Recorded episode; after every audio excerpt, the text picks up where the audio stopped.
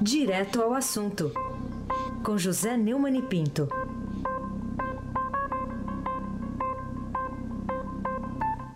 Que já está aqui com a gente. Vou cantar aqui, vai. Uma vez é Neumann. Modestamente, como diria Vittorio Gasman, il sorpasso, Sei. signore. Sei, tá boa a entonação do hino aqui? Adorei. Adoro, eu, eu tinha certeza disso. Bom dia, Neumann. Bom dia, Raíssen Abac. Bom dia, Camila Tulinski. Bom Bom, dia. dia. Ana Paula Niederauer. Bom dia, Almirante Nelson. Oi, oi, hoje tem oi, hoje tem oi. Bom dia, Emanuel Bonfim. Bom dia, ouvinte da Rádio Eldorado 107.3. Manda bala. Vamos lá, vamos, com- vamos começar com essa semana que está prometendo, mas a semana passada também teve um depoimento importante.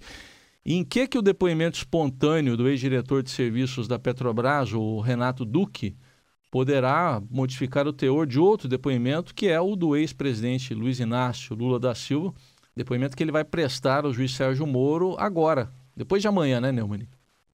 Em praticamente tudo, Raíssa. Renato Duque. Desculpe, hein? Que tosse terrível. É, fica torcendo pro Flamengo aí, né?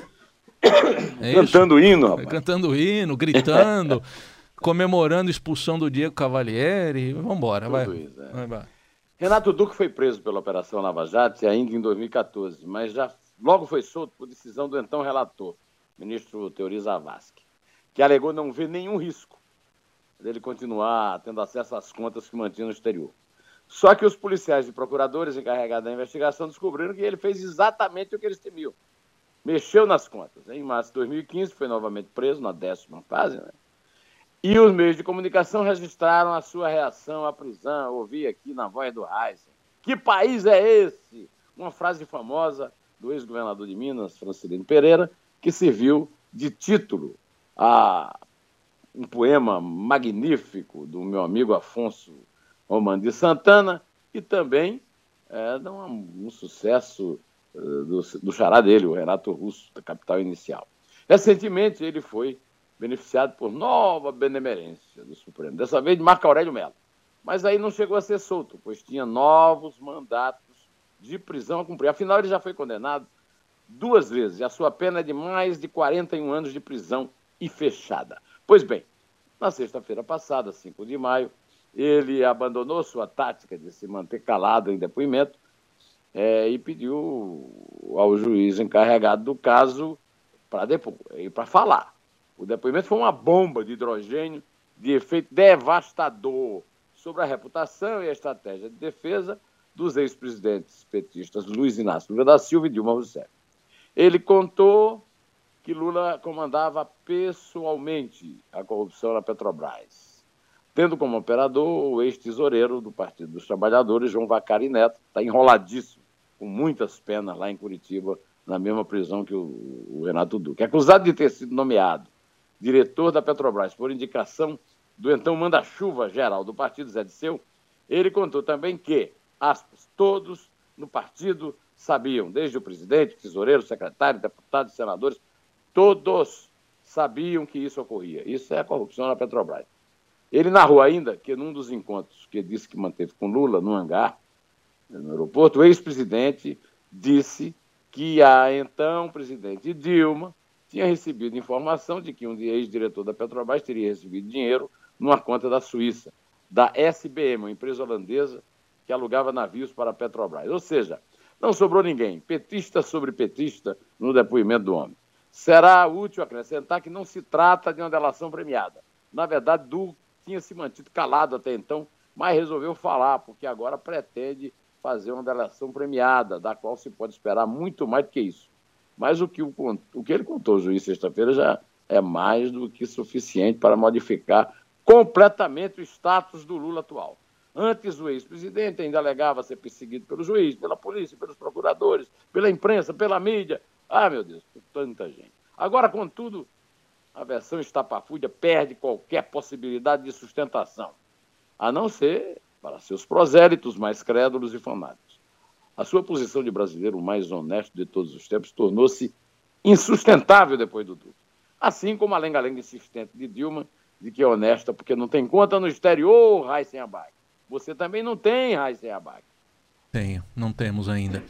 Ô, ô Neumann, mas diante disso, então você não teme nada em relação ao Lula que ele cumpra aquela promessa que ele ameaça que ele fez de mandar prender, por exemplo, jornalistas, caso venha a ser eleito presidente da República. Você que critica tanto, tá, tá na mira, pode estar tá na mira aí, hein? É, de fato, o Lula ameaçou na abertura da etapa paulista do 6 Congresso Nacional do PT, na sexta-feira, né? A mesmo depoimento do Duque, que vai mandar prender quem espalha mentiras contra ele e que, se voltar a ser presidente, vai fazer aprovar no Congresso a regulamentação dos meios de comunicação. O petista voltou a reclamar da cobertura da imprensa no caso da Lava Jato. Segundo ele, ficaram dois anos, ficaram dois anos dizendo que eu seria preso. E ele não me prender, quem sabe um dia eu mando prender eles por mentir. Disse ele. Para cometer um erro de português tão grosso, eu tenho que imitá-lo para que ninguém pense eu tô, sou eu que estou cometendo, cometendo erro. Né? Agora é você de volta, né? Agora, agora, agora sou eu. Agora é você de volta. Mas no dia seguinte, o presidente da Associação Nacional dos Procuradores da República, a NPR, o José Roubalinho Cavalcante, debateu as declarações garantindo em nota. Óbvio, chefe do executivo não tem o poder para decretar a prisão de qualquer pessoa. Ele, na nota, disse apenas lamentar a frase que soa como ameaça de que supõe-se legitimamente que, depois de mais uma vez eleito presidente, irá mandar prender quem investiga. Ele se referia a essas basófias do valentão, que não passa de um covardão. No meu caso, eu queria explicar que eu nem precisaria me valer das evidentes constatações do procurador. Primeiro, porque eu não menti, né?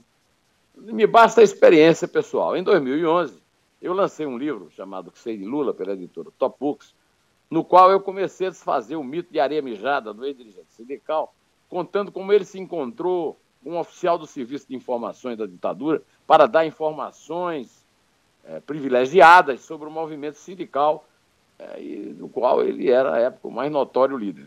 Dois anos depois, o delegado Romeu Tuma Júnior, filho de Romeu Tuma, evidente, que dirigiu o DOPS Paulista Polícia Federal, lançou outro livro pela mesma editora intitulado Assassinato de Reputações. Nele, Tuminha, como é conhecido o autor, contou com detalhes a atuação do mesmo Lula como sendo um informante barba de seu pai, à época das greves. Nenhum dos livros foi contestado na justiça. Aliás, o, o, o Lula andou processando muita gente aí, mas até agora não ganhou uma, né? É, eu me lembro aqui o Marco Vila, a Raquel Sherazade, a Joyce Assel, etc. O Tuma lançou outro volume, dando continuação às, às mesmas informações, mas já tendo como referência a Lava Jato. A única reação que ele teve ao meu livro foi mentir, dizendo numa entrevista a mim no Carter, Luiz Gonzaga Beluso, na revista Carta Capital, que não me conhecia pessoalmente. Isso poderia ter sido desmentido pelos próprios entrevistadores, mas ninguém desmentiu. É que ambos participavam de muitos encontros entre este autor e seu tema. Quando, quanto a Tuminha, que foi secretário de Justiça do Ministério da Justiça na época de Márcio Tomás Baixo, em seu primeiro mandato, mandato do Lula, nem ele, Lula, nem nenhum dos seus bajuladores, ninguém soltou nenhum pio. Trata-se de um faroleiro, um covardão metido a valentão, Raíssen Abar. Como é que é? é só para ficar claro aqui, é mito da areia mijada, é isso? Areia mijada. Ah, tá bom. O, Ô Neumann, só que os admiradores do ex-presidente Lula estão planejando uma grande manifestação de apoio em Curitiba. Isso levou até o juiz Sérgio Moro a pedir aos que apoiam a Lava Jato a não se manifestarem nas ruas para evitar confrontos. Isso aí traz alguma preocupação? Nesta semana, você sabe, você já passou pelas bancas, então assina, as revistas Veja Isto É circulam com imagens metafóricas de uma espécie de luta de MMA entre o justiceiro Moro e o bandoleiro Lula. Isso me inspirou um Twitter advertindo que o ridículo dessas capas, é, para o ridículo dessas capas, pois não existe um embate entre Moro e Lula, mas entre justiça e corrupção, verdade e mentira. De meus 61 mil seguidores, mais de 1.500 retuitaram esse post, mostrando que as pessoas estão conscientes dessa tautologia.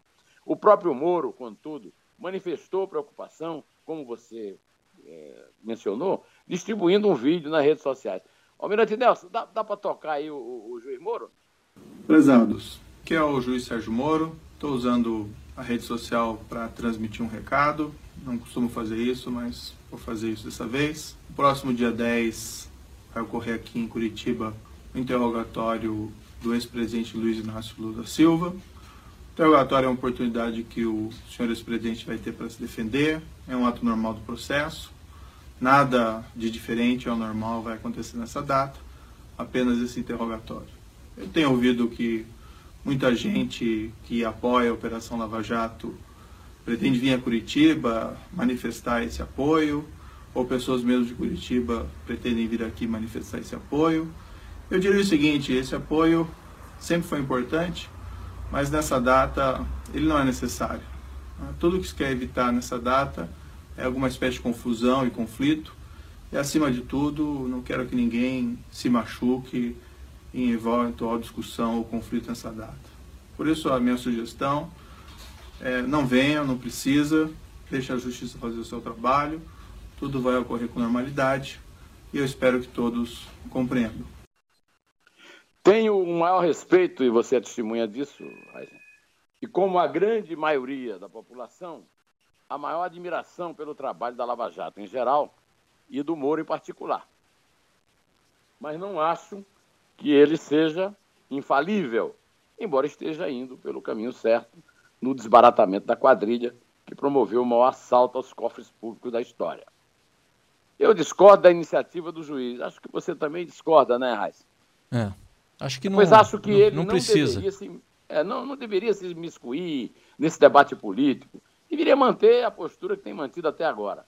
Trata-se de um depoimento de rotina de um suspeito de ter praticado crimes comuns que são investigados é, normalmente pela polícia, pela justiça, né?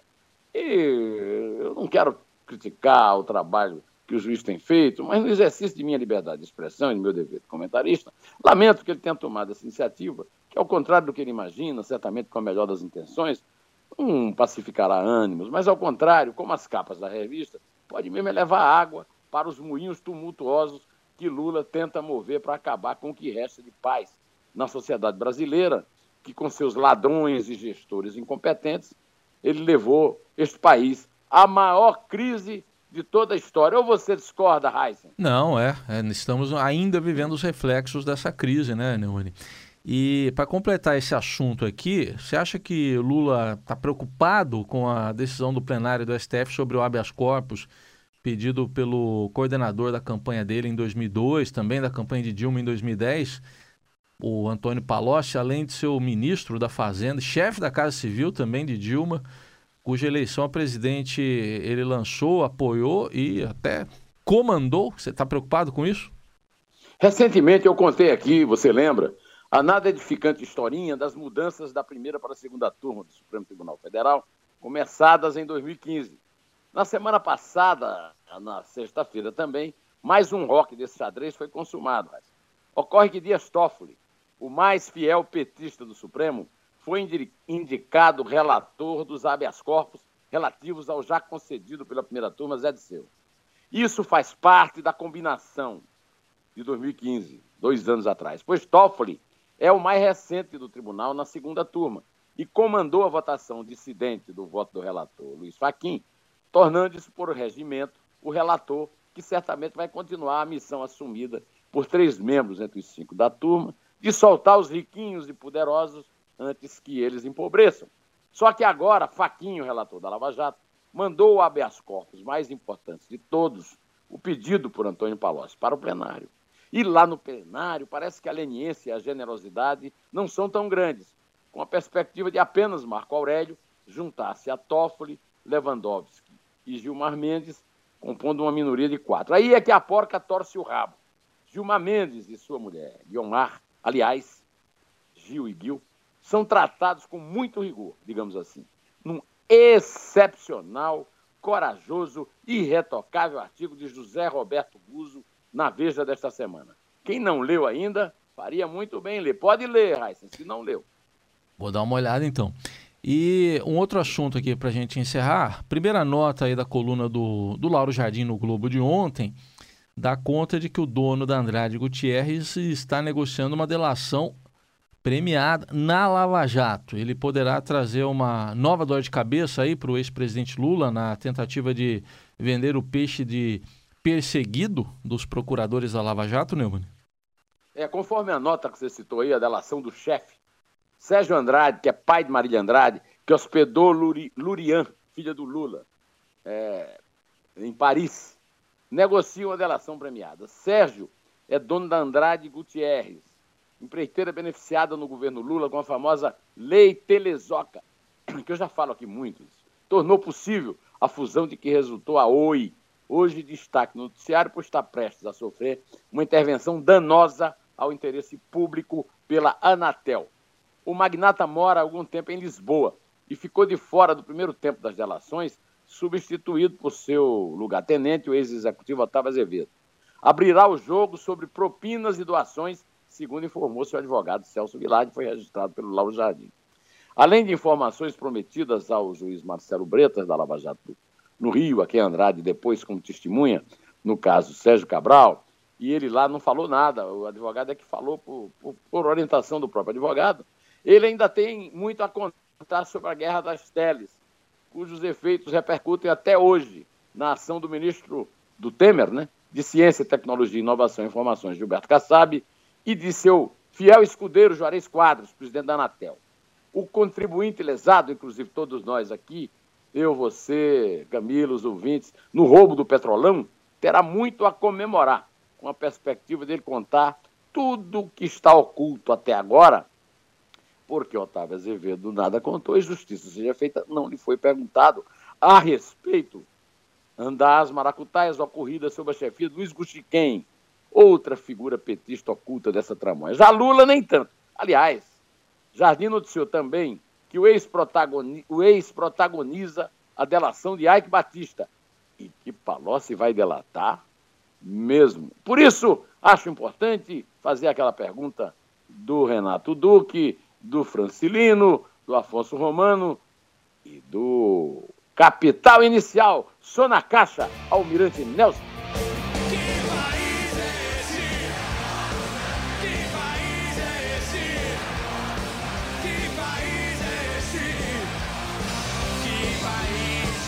É, isso aí, versão do Capital Inicial para a música do Renato Russo do Legião Urbana.